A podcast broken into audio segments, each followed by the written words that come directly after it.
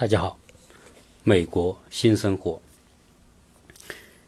今天我想跟大家聊一个话题，这个话题可能很多的听友都有这样的感觉，就是好像跟自己都有，或者说自己对这个话题都感兴趣，但是这个话题到底是什么样一个真切的含义，不一定真正的清楚。而这个话题呢，就是我们都知道的。美国梦，很多人对美国的了解，对美国的向往，后面都隐约看到一个东西，就是有一个叫美国梦的东西。到底美国梦是什么呢？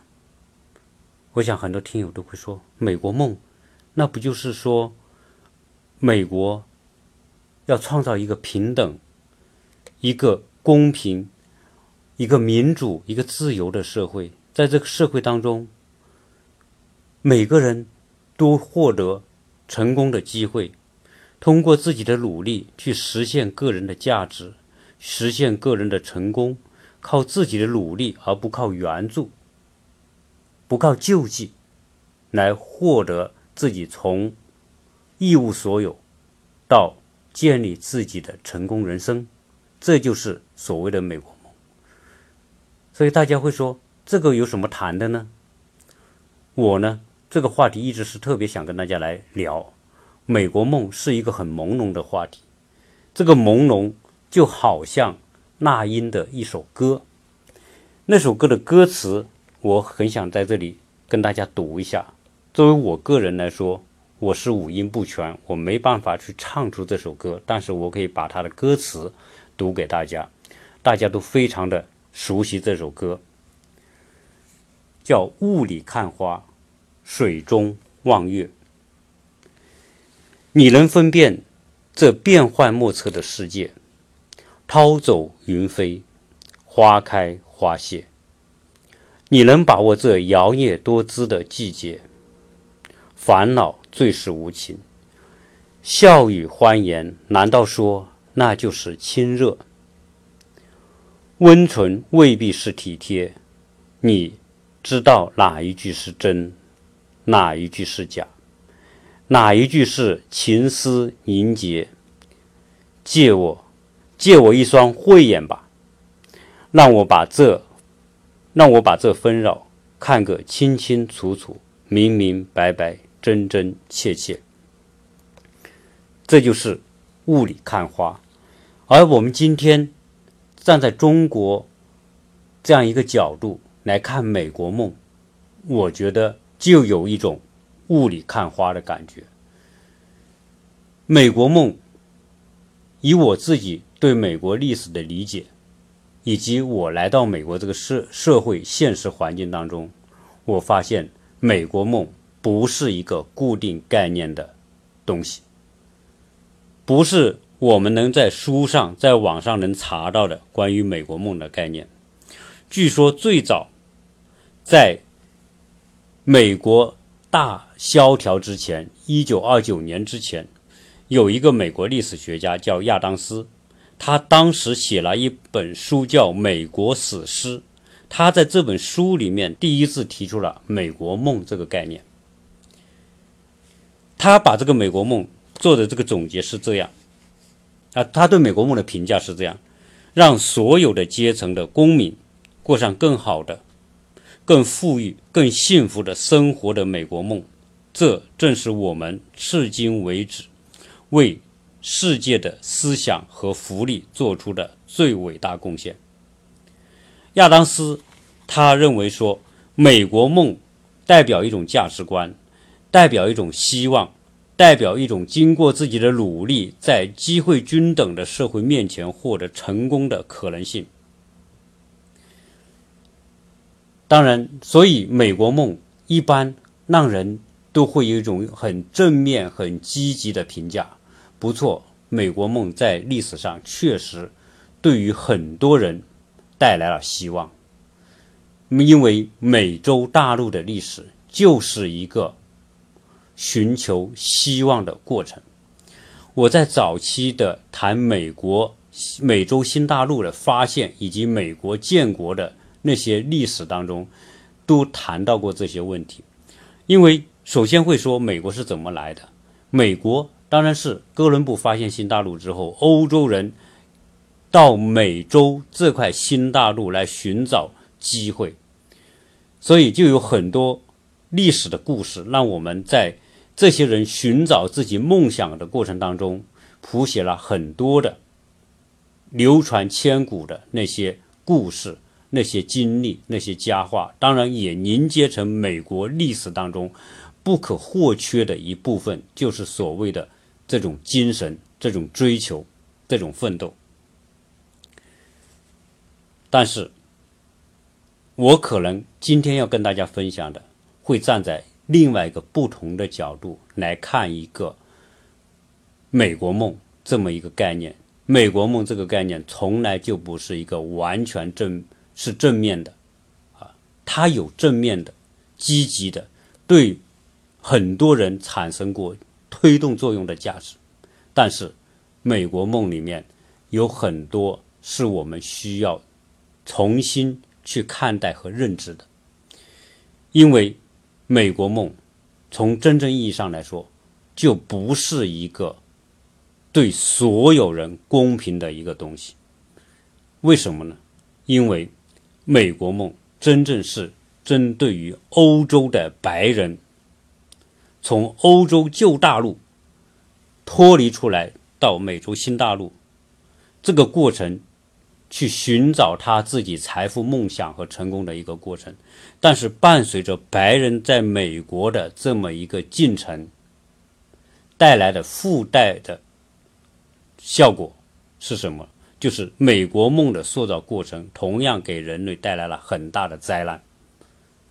这个我相信，我们很多听友对于这一段历史是不一定有清晰的认知。我们讲欧洲人到美洲来寻求梦想、寻求机会，伴随着是大量的人遭受苦难。这就是人类本性当中一种很真实的东西。哪些方面呢？比如说，印第安人的命运，就是在欧洲人到美洲寻求他们梦想的过程当中，印第安人被大量的屠杀。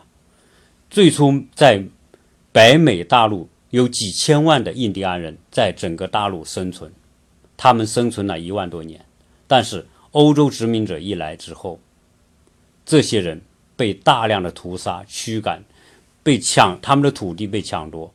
最后，他们的几千万人，在各个阶段的美国西进运动当中被屠杀。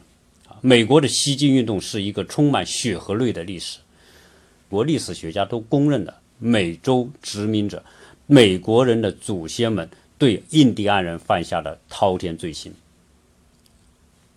同样是人，遭受了不同的待遇。第二个，我们会看到，在美洲大陆。所谓的美国梦的追求过程当中，还有一批人，就是所谓的黑人。今天，美国的黑人几千万、三千多万的黑人，怎么来的？就是早期那些欧洲殖民者、那些欧洲白人在追求他们的新大陆的美国梦的过程当中，把黑人贩卖到美洲，成为他们的奴隶，为他们作为他们的劳动工具。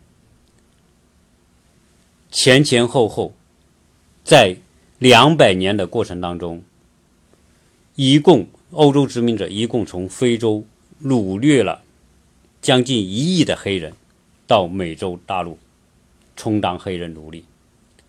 这一段历史仍然是美国历史上非常黑暗的一段。还有一个跟我们华人有关系的，在美国梦的所谓的塑造过程当中。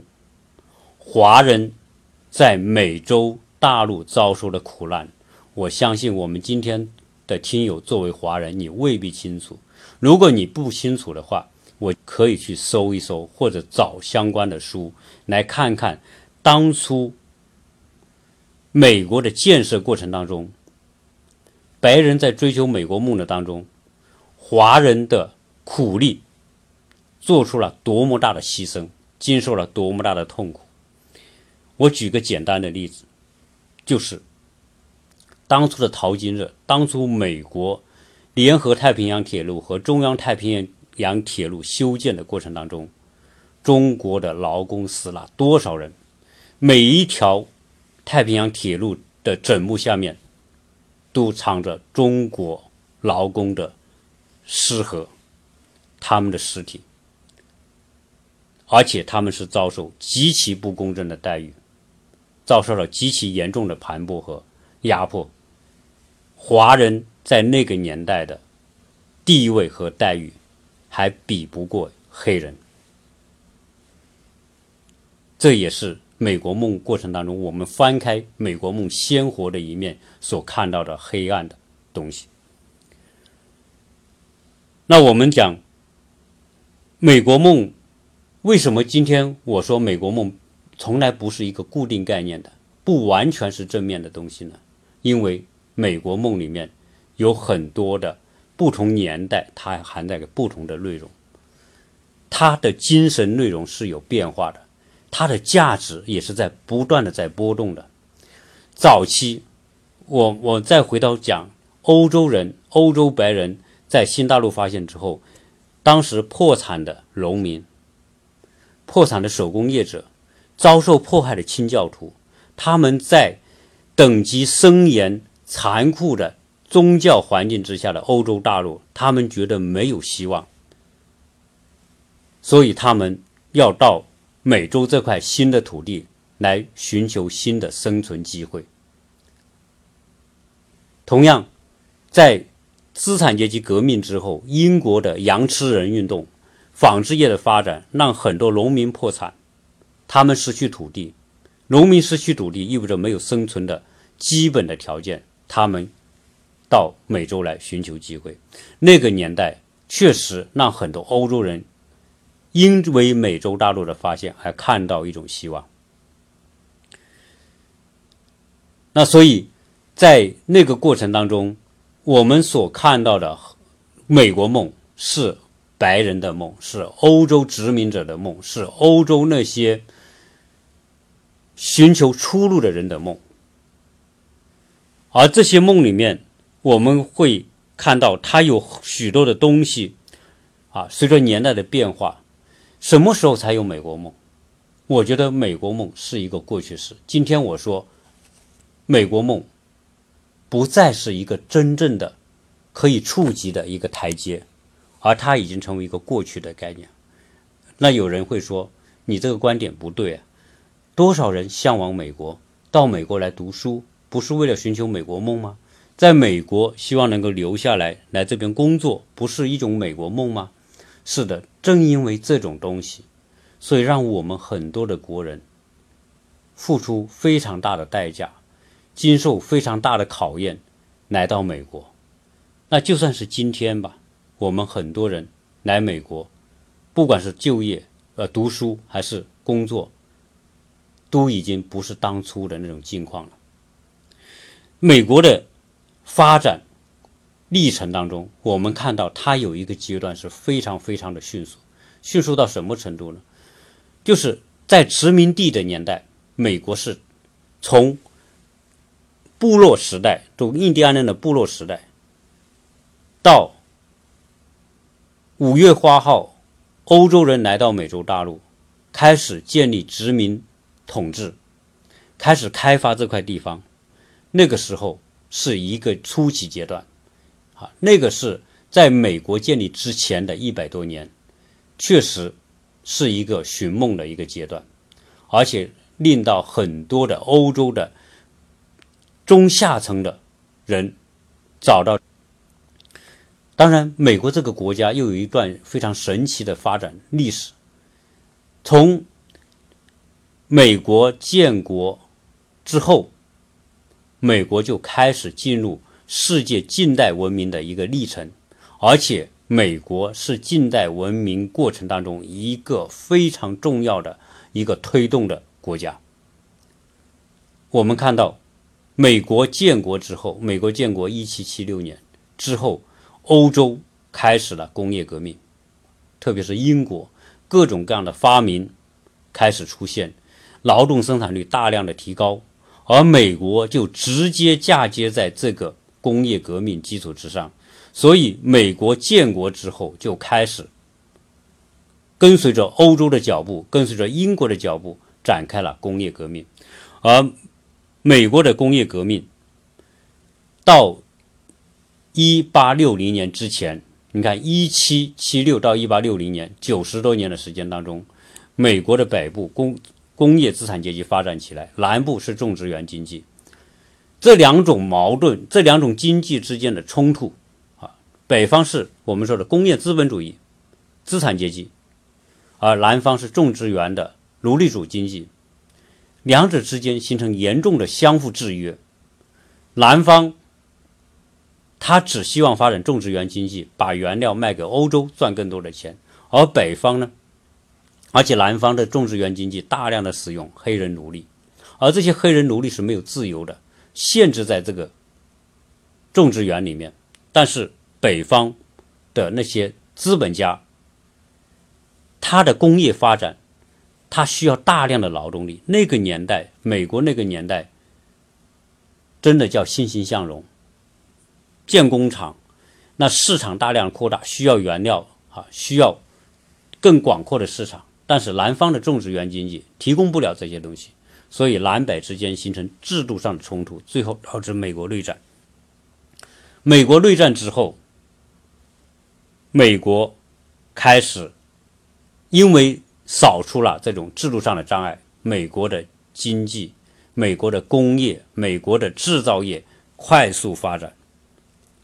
结果到了二十世十九世纪的末期，美国的制造业开始超过英国。成为世界最大的制造国，这就是当时的这种情况。在这种环境之下，大家会想，自然很多的企业建立，自然就干什么呢？需要大量的劳动力。而美国本身是不产人的，为什么呢？因为它没有历史，都是移民过来的。美国直接就是一个嫁接的国家，移民的国家。你经济工业快速发展，要大量的劳动力，这种需求从哪里来？不是靠生那么直那么可以能够完成得了的，因为生和育是一个很缓慢的过程。他采取了一个直接的行动，就是吸收移民。所以，在美国历史上，工业革命整个过程当中，就是十九世纪。到二十世纪初，就是一个大量的接受移民的过程。整个美国的移民呢，有三波浪潮。简单的跟大家介绍一下美国历史上三个移民的高峰期。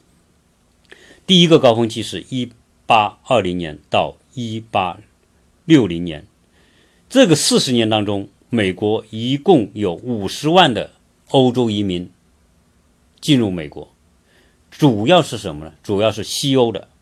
北欧的人，爱尔兰人第一。当这这五百万人当中，有两百万是爱尔兰人，有一百七十万德国人，还有呢，就是大量的黑人奴隶，以及一些亚洲的，到美国被逼是为了讨生活来到美国淘金也好，修路也好，这是第一波。一八二零到一八六零年。在这一八六零年之后就开始美国内战了，打了四年。一八六零年，美国内战之后，美国的工业化进入一个更加快速发展的过程，对劳动力的需求极其旺盛。那么，解决美国劳动力需求的最直接的办法是干什么呢？仍然是大量的接受移民。所以在一八六四年的时候，林肯颁布了一个法令，叫《鼓励外来移民法》。那个鼓励是什么？就像今天我们这种很多地方招商引资一样，就是用很优惠的政策来吸引别人到这里。而其中一个就是推广他们的美国愿景，也就是说，你到美国来会有很好的出路，有很好的前景。啊，很多企业。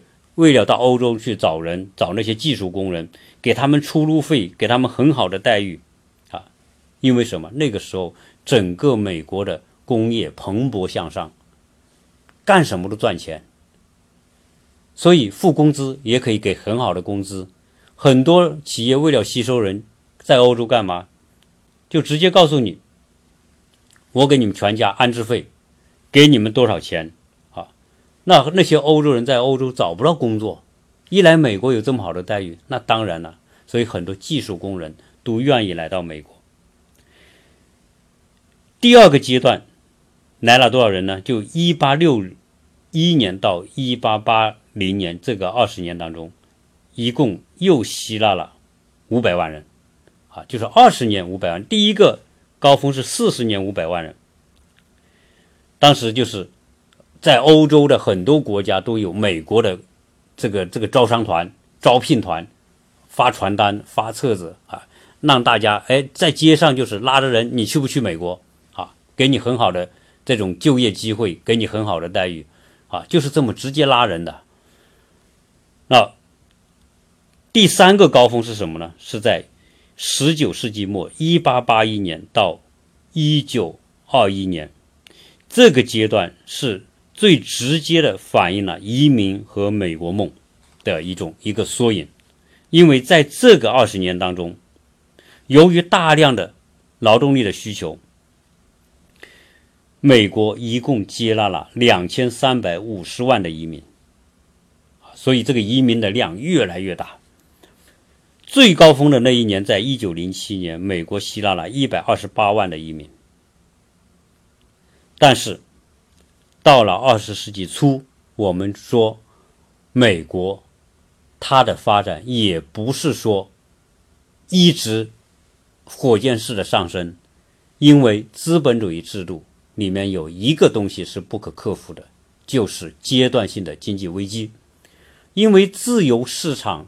的这种自我调节，一定会导致市场的某一些盲从，某一些不知未来结果的某一种集中投资，导致生产过剩。所以在二十世纪初、十九世纪末，不断的也出现经济危机，而且这种经济危经济危机是周期性的。但是后来出现一个什么情况呢？后来出现说，由于你大量的吸收移民。但是经济危机一来，导致什么？很多企业破产，失去工作机会和工作岗位，所以就出现了过剩的情况。因此，到了二十世纪的二十年代开始，美国呢就开始大量的限制移民了。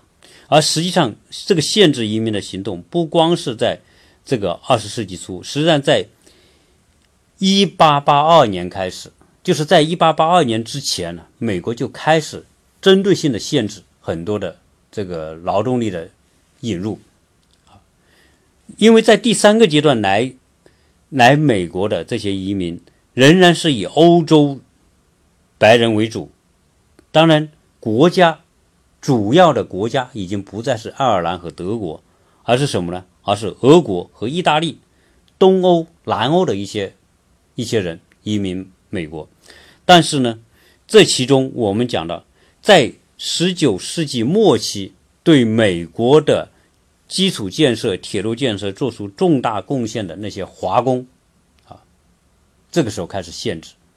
那这些华工到底为什么限制？哈，我们简单的说，美国当时修建太平洋铁路最艰难的那一段是在内华达山脉。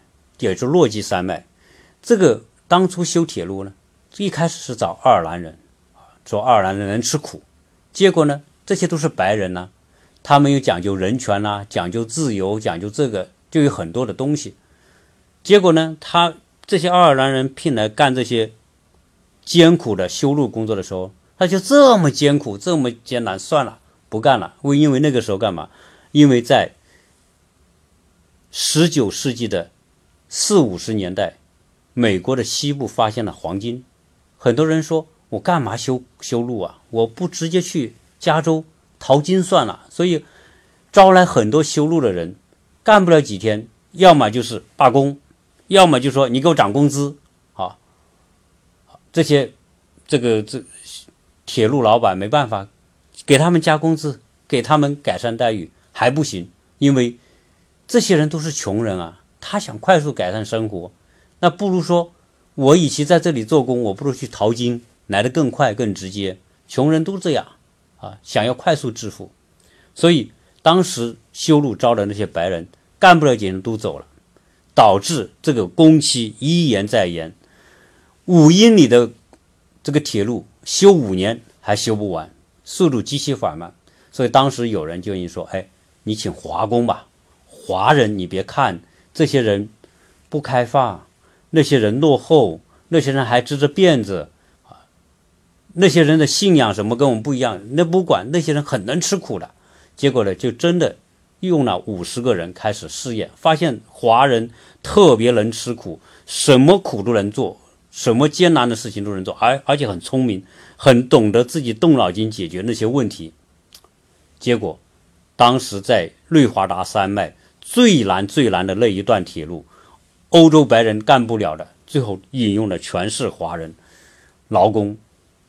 在一八六五年到一八六九年四年当中，当时一共招了一万四千多华人苦力，专门来修这个最艰难的铁路，几十座，大概四五十座的这种。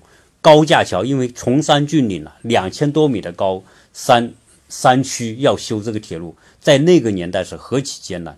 那个年代完全靠人力啊，靠炸药和人力，不像现在我们中国修路，那全世界绝对没有国家可以竞争得了。多难的路，只要中国施工队来做，都是做的又快又好，因为大型的这种机械设备来做。那个年代，美国。也没有大型的机械设备，那是十九世纪的四呃五六十年代，靠什么？靠两双手，靠肩挑，靠扛来完成那么大的工作量。但是华人在那么艰苦的情况之下，帮助太平洋铁路提前七年完成了整个工期。所以当时，当时的这些白人对这些劳工是很高的。就是这种劳动能力是很高的评价。他们有一段话哈，他们说，他们用四年的时间，帮助打通了内华达山脉最难的那一段铁路——西太平洋铁路，而且能够及时的完成，都归功于那些贫穷而且受鄙视的中国劳动阶级，他们的忠诚和勤奋。使得这条铁路能够又快又好的完成，这是我们讲的这种美国在它的早期发展当中，它大量的这种吸收劳动力，很多包括我们来自中国的啊，对美国西部的建设和拓展做出了很大的贡献。但是铁路修完之后干嘛呢？这些人他们有很多人也去淘金呢，结果淘金呢也受到排挤。就就是这些做出巨大贡献的这些人，仍然是被白人看不起，不停的排挤他们。好，到后来到十九世纪的八十年代出现经济危机之后，很多人失业，但是劳劳华人劳工很能吃苦，又要求很低的工资，就导致说很多白人说：“哎，你们这些华人是是劣等民族啊？为什么呢？因为你们不讲规则。”你们不讲卫生，啊，你们随意的降低工资来抢我们的工作机会，而且呢，对这个华人就是非常的不好的印象和评价，导致说开始出现排华情绪，啊，而这种排华情绪在一八八二年直接就以法律的形式叫排华法案。而一八八二年的排华法案，直接就是针对什么呢？针对中国的华人劳工。那这些这个法案，当然在批准这个法案的过程当中啊，是有两派意见的。一派意见是要排华，因为说这些华人是不好，他们有很多恶习，他们不讲卫生，啊，对人华人有非常恶劣的偏见。当然，确实是这个很多。啊，当时的这个中国的那种落后啊，特别是鸦片战争之后，中国国内可以说是一塌糊涂，对吧？外国人不停的侵略，然后呢签订不平等条约，再接着又太平洋啊太平天国运动，又连年的战争，那些人呐真的是民不聊生，所以大家才会。美国虽然工作很艰苦，非人的这种待遇，他们都愿意到这里来，因为还能赚到一点点收入，还能够帮到他们自己家里的人。那最后在这种情况之下，美国华人就开始被限制参加各种工作，而且限制华人进入美国。除非你得到中当时清政府的许可，你才能进入美国。所以那个时候是不可能，有很多方式。最后，华人的公民权在排华法案期间都被剥夺，华人不得离开美国。离开美国之后，就不能再返回美国。而且排排华法案当初是规定是十年，不让就限制华人。后来十年之后又不断的延期，一直延期到第二次世界大战之前。排华法案这种排华的这种东西，由于形势的变化，才才慢慢的停止下去。这个在今天的旧金山海湾那个地方有一个天使岛，那个天使岛就是当初排华法案的一个所谓的移民站，大量的华人劳工被关在这个岛上，并且用船。运回中国，当时有百分之三十的华工被遣返回中国，所以我们看到，哎，移民以及美国梦，它并不是一个真正意义上的完全平等的、所谓自由的、民主的那么一种状态。那华人在整个过程当中遭遭受的待遇，当然就是最糟糕的啊！我讲当时华人的待遇还不如黑人啊。黑人在获得解放之后的地位还比华人好。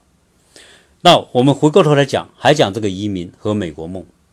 确实，这个过程当中，我们说，在美国梦的人们的实现美国梦的过程当中，充满了很多的黑暗的一些啊。我们今开揭开这个盖子，美国梦的盖子，我们看到有很多啊，让我们非常惊愕的事情。当初的美国发展，因为大量的依靠移民，移民是美国历史当中非常重要的一个啊一个动力。移民解决了当时美国非常大的问题，比如说最大的问题就是工业快速发展需要的劳动力都是从大量从欧洲来，这些欧洲的这种技术工人不仅带来劳动力，而且带来了很多的欧洲技术。所以当初英国很多早期英国人的发明，包括纺织业的、蒸汽机的各方面用在用在工业领域里的各种动力革命和新的设备，都被带到美国。带到美国之后，而且被创造性的重新进行提升，进行改技术的革新。所以美国的。很多技术在当时跟欧洲是同步的，甚至在很多方面超越英国，超越了欧洲。到了十九世纪末期，当时世界的很多的重大的发明发现就开始出现在美国，美国已经走在欧洲的前面。那当时讲，比如说爱迪生对电灯的发明以及其他的大量的发明，我们说的这种高效率的纺机纺织设备的发明。那个时候的电话、贝尔电话，还有电报，都是在美国开始发明和出现。在整个的十九世纪，一共所有的移民当中，百分之八十五都是属于青壮年的劳动力，十四岁到四到四十四岁。这些人解决了当时美国最大最大的劳动力的需求，推动了美国发展。当然，后面我们还讲。第一次世世界大战，第二次世界大战，就是在工业革命革命基础之后的两次重大的突破和提升，推动美国成为一个超级大国。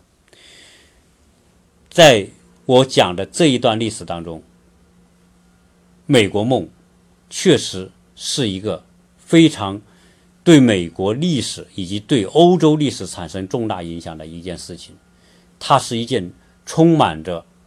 人文情感、充满着浪漫的、充满着希望的这么一个追逐梦想的过程。但是，这个主要是欧洲白人的美国梦。那到今天，我们讲美国梦是不是除了我们说的看到的这些美好的一面，美国梦有什么变化吗？美国梦的这个概念一直就是说。机会均等、平等、自由，然后呢，靠个人奋斗获得成功，它一直还存在吗？对于这个话题，我一直是充满怀疑的。到了二十世纪之后，美国已经变成头号大国，当然，美国的某一种精神，它也是发生了变化的。在十九世纪过程当中。其中有一件事情，我觉得值得跟大家分享。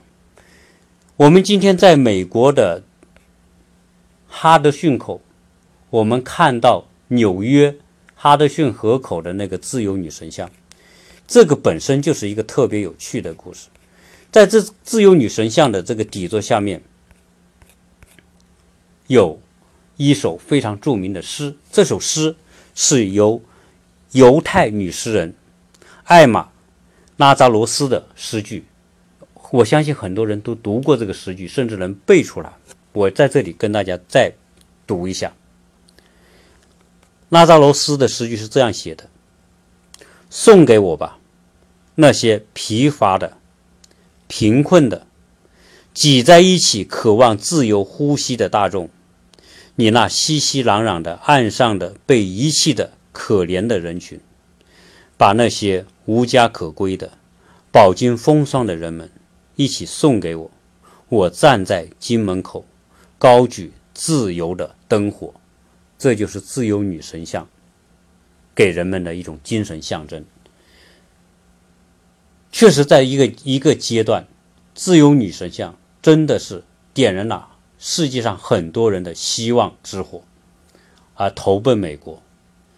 所以，美国。他以他的独特的方式吸纳了全世界最优秀的精英，推动美国的变革和发展。我们知道，全世界后来很多杰出的人都是以移民方式来到美国的。但是，美国梦到了二十世纪之后，我们就发现，除了我们说的排华各浪潮一个浪潮的移民过程当中。我们今天在美洲大陆的每一个白人，他的祖先都是移民到美洲来的，然后才有他们。那今天美国存在一种情况，你比如说今天美国还是不是像自由女神像的那首诗那么说的？我站在这里，高举着火炬，来拥抱这些全世界想要来到美国这个所谓自由世界的人呢？我觉得。情况已经不一样了。今天我们看到的新闻，打开电视，我们看到现在的美国总统要做的一件事情，就是要排除那些想来到美国的人，以各种方式。我们今天看到，所以当我们今天看到这些新闻的时候，你还是不是坚信着美国梦，还是当初那个美国梦的那种价值观呢？美国的国家价值观。是不是当初我们在远距离看美国的时候，认为美国是一个充满着魅力的、充满了吸引力的、给人以某一种动力的那么一个希望之地？所以我们很多人愿意到美国。而今天我们的听友，我想我们国内的很多人内心里面朦胧的，仍然看着。有一个所谓的美国梦是大家想要去追逐的，但是这个梦已经不再是当初的那个西那个亚当斯所说的那个美国梦了，因为时过境迁。我们今天看到美国总统说：“我们美国不欢迎你们，美国已经远满了，嗯，已经满超载了，美国已经完全。”满员了，我们不需要了，啊，这是他在推特上写写的话，说白了就是说，我们现在不再是当初说向全世界宣扬的那样，这是一个自由世界，我给你们希望，不是。因为什么？因为这个国家它发展到一个阶段，发展到什么阶段呢？发展到一个从是兴盛转向停滞，甚至有可能转向被别人超越的这一个阶段。这是我们大家要看到的一个事实。我们今天看到的很多的国际矛盾的纠结，我们看到的贸易战，看到所有这一切都反映出一个问题。今天的美国反移民、排斥移民，不管你是合法方式还是非法方式，实际上在官方看来都是不受欢迎的。这是一个非常严酷的。让我们没法相信美国梦仍然存在的一个事实。那大家有有听友说，你这个太偏激了，你没有看我们有很多的这个从其他国家到美国来求学的人，最后在美国成功的工作，在美国扎下根，在美国成家立业发展。是的，是有很多人仍然在美国通过这样一个途径，在美国站住脚，在美国发展。但是我们所看到的。仅仅是一个什么？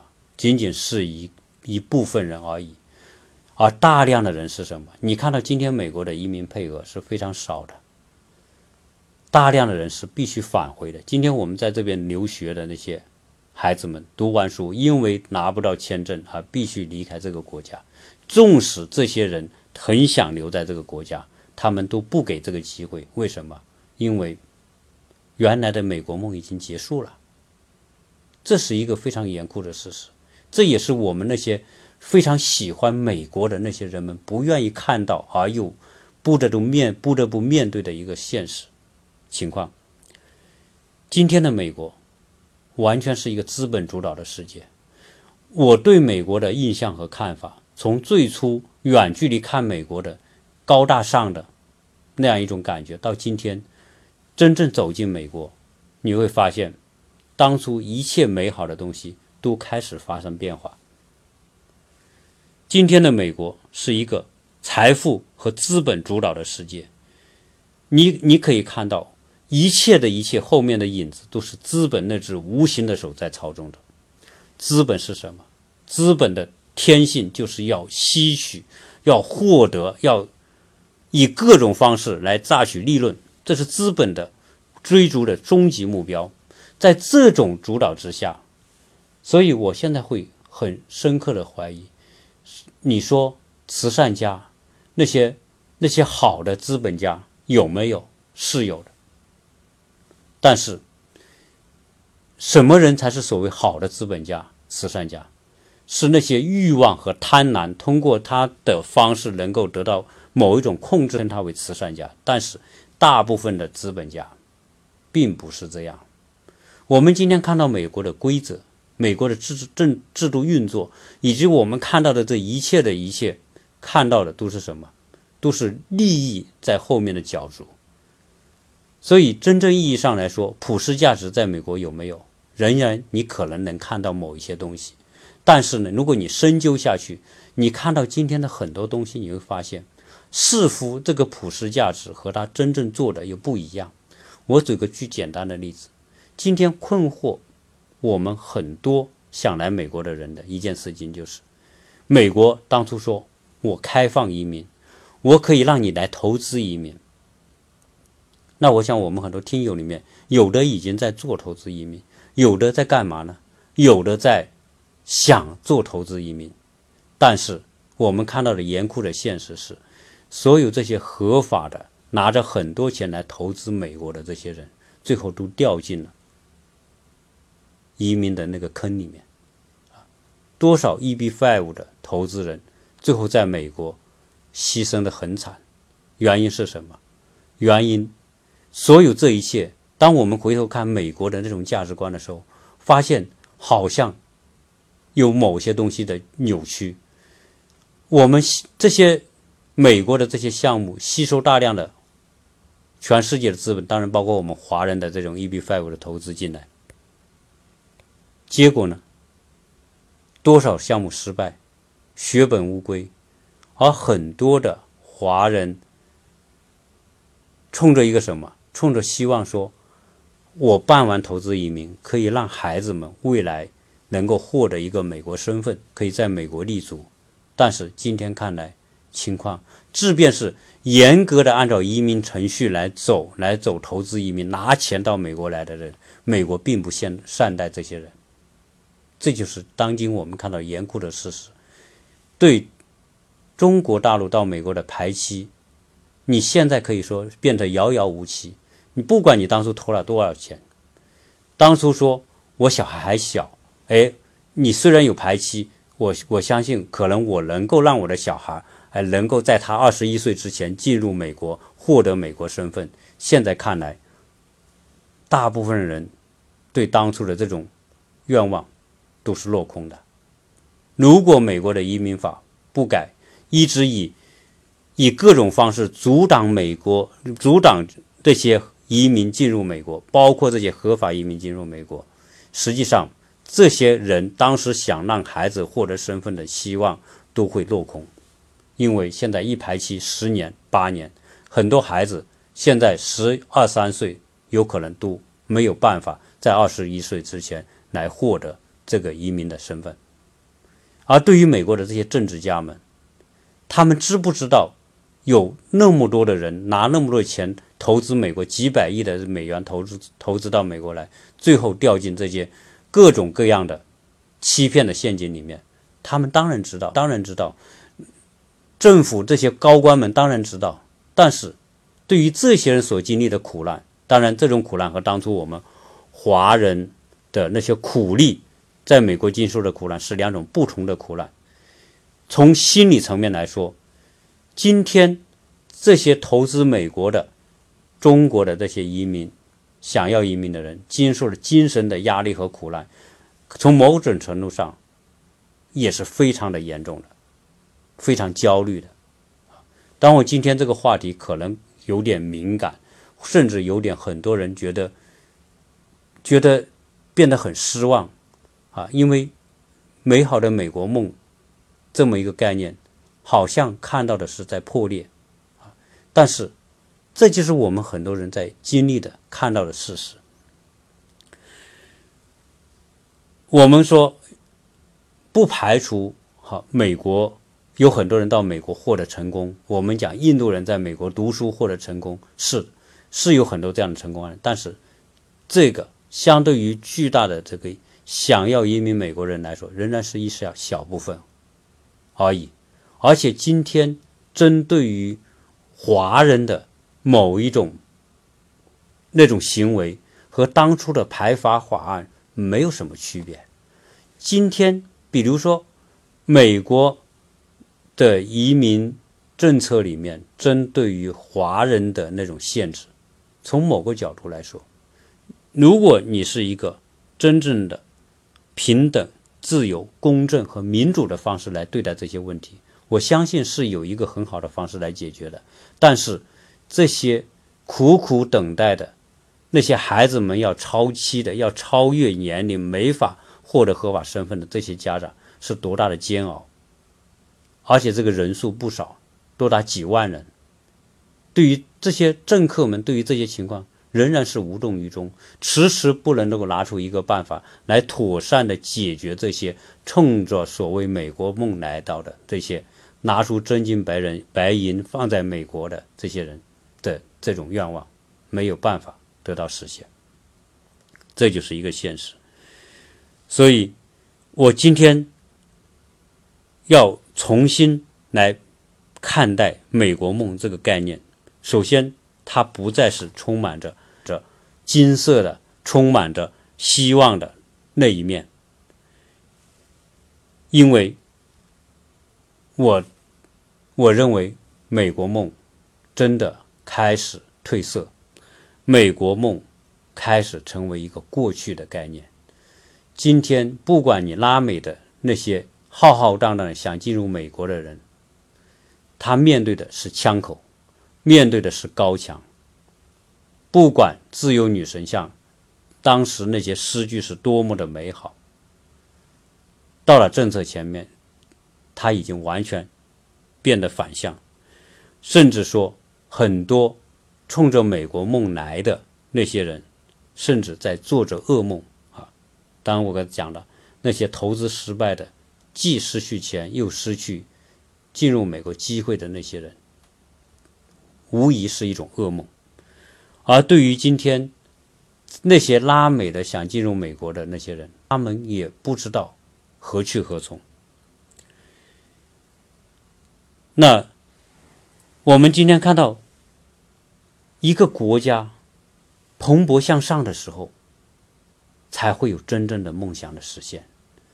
所以我今天要说句非常坦率和公正的话：我们今天对美国的看法，对美国的那种价值评估，我觉得应该重新做一定的调整。因为今天的美国已经不再是一个蓬勃向上的一个社会，美国各方面已经固化，唯一看到那种光芒和火花的是在高科技领域里面有很多的所谓创新者，有新贵，有成功者，但是那只是很少的一部分。对于绝大部分的美国人来说，他们就是过着一个已经相对固化的按部就班的这样一个生活。美国不再是一个大量创造机会的社会，我觉得这一点是大家特别需要注意的。既然它不是一个大量创造机会的社会，它就没有办法吸收想来美国的那些人。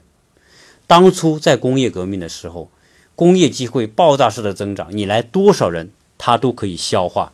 他都可以给你一个生存机会，可以根据给你一个通过奋斗和努力来获得生存条件的这样一种环境，那叫蓬勃向上。所以，回顾美国的历史发展史、美国的移民史以及美国梦这么一个概念，我个人得出的一个结论是：只有蓬勃向上的社会，才有真正的梦想。才有真正的靠自己的努力，最后变得成功的、出人头地的那样一种机会。什么地方才有？我觉得，过去三十年，中国人在财富上的成功，就是一种梦想的实现。谁能否定这一点？当然，至于你心里有有多少的不安和焦虑，那是另外一回事。这些都不能否认我们。这些勤劳者，在这个蓬勃发展的社会当中获得机会，这么或者成功这么一个事实。而相反，如果你同样的设想和规划来看待美国，你想到美国来获得创业的机会，想获得事业的机会，想获得像中国那样的成功、财富、自由和成功的可能性，实际上在美国几乎是。非常非常不容易，甚至是不太可能的事情，因为你到这里能找到一份工作，能立下足，能够供三十年把房子买完，把小孩供到大学，已经算算成功了。这就是，难道这就是你希望的吗？我相信不是。所以回过头来讲。一个梦想的实现，一定是在蓬勃向上的社会环境当中才能够获得。这是我想在今天节目当中特别重点想跟大家分享的我自己的一个看法。所以，如果你是什么呢？如是，如果你是一个有特别有冲劲、有梦想、有创造力的人，我倒是觉得，可能我这个话自己打自己脸了。我倒是觉得。不一定是在美国这样一个环境当中能获得，美国可能可以让你小孩获得跟我们国内不一样的教育环境、教育体验、教育经历，可能在能力培养当中培养出美国这种环境当中所塑造出来的某种人类。但是，美国的机会像过去那样爆炸式增长的机会已经不一去不复返了，美国不再有了，而真正有的。可能是在一些新兴的国家和新兴的社会，这是一个真正我想要说关于个人追求梦想要面对的一个现实。我们多少人在徽州获得成功，对吧？我们多少中国的那些，呃，福建人也好，我们温州人也好，到欧洲去努力去打拼。当然那边环境肯定没美国好，没美国这么美。但是很多人在那边靠自己的才智和努力获得成功。在东南亚，在缅甸，在这些想要蓬勃发展、正在努力发展的这些国家，反而他们获得机会。当然，鱼和熊掌不可兼得。我们很多人来美国是冲着美国很好的教育体制，冲着美国很好的环境，冲着美国所谓的空气和水。但是，我可以明白的讲，美国。不存在中国那样的随处可见的某一种机会，所以美国美国梦的概念，我认为要重新看待它的历史阶段所具有的不同的含义。今天的美国梦不再是十九世纪的美国梦。也不再是二十世纪初的美国梦，甚至不是八十九十年代的美国梦。我们八九十年代来美国的很多的留学生，通过自己的努力建立自己的事业，获得自己的成功。对，那是八九十年代。今天是二十一世纪，这一二零一九年，时隔十年，这个已经时过境迁。十年之前你要来美国。只要靠自己努力，你很容易留在美国。但是今天，连给你留在美国的机会都不有，都不给你。所以，我得出一个结论：所有想要来美国的人，我认为要重新评估你对美国的那种向往。它真不像你想象的，完全像你想象的那么的美好。它有。因为这是一个资本操纵的社会，资本操纵的社会的后面有宗教、有道德的某一种东西的规范，但是资本是最终极的驱动力，资本决定了他做哪些事情，不做哪些事情，资本决定了他给你哪些机会，不给你哪些机会，一个。没有上公交车的人，要拼命的挤上那台公交车。已经上了公交车的那些人，不希望后面的人再挤上这台公交车，所以他们会说：“已经满了，再也进不去了，满员了，不要再挤了，关门吧。”这就是今天的美国。所以，美国梦是否关门？我觉得。我们自己去评估和思考。今天这个话题，我相信会让很多人觉得不是滋味。但是，作为我来说，我希望我说的是一些真实的感受，以及以我在这里能够感受到的某一种东西，能够回馈给我们在国内的听友，让你更全面的看待。我们想象的美好的那个美国，有很多东西是和你想象的不一样。今天就跟大家聊这么多，谢谢大家收。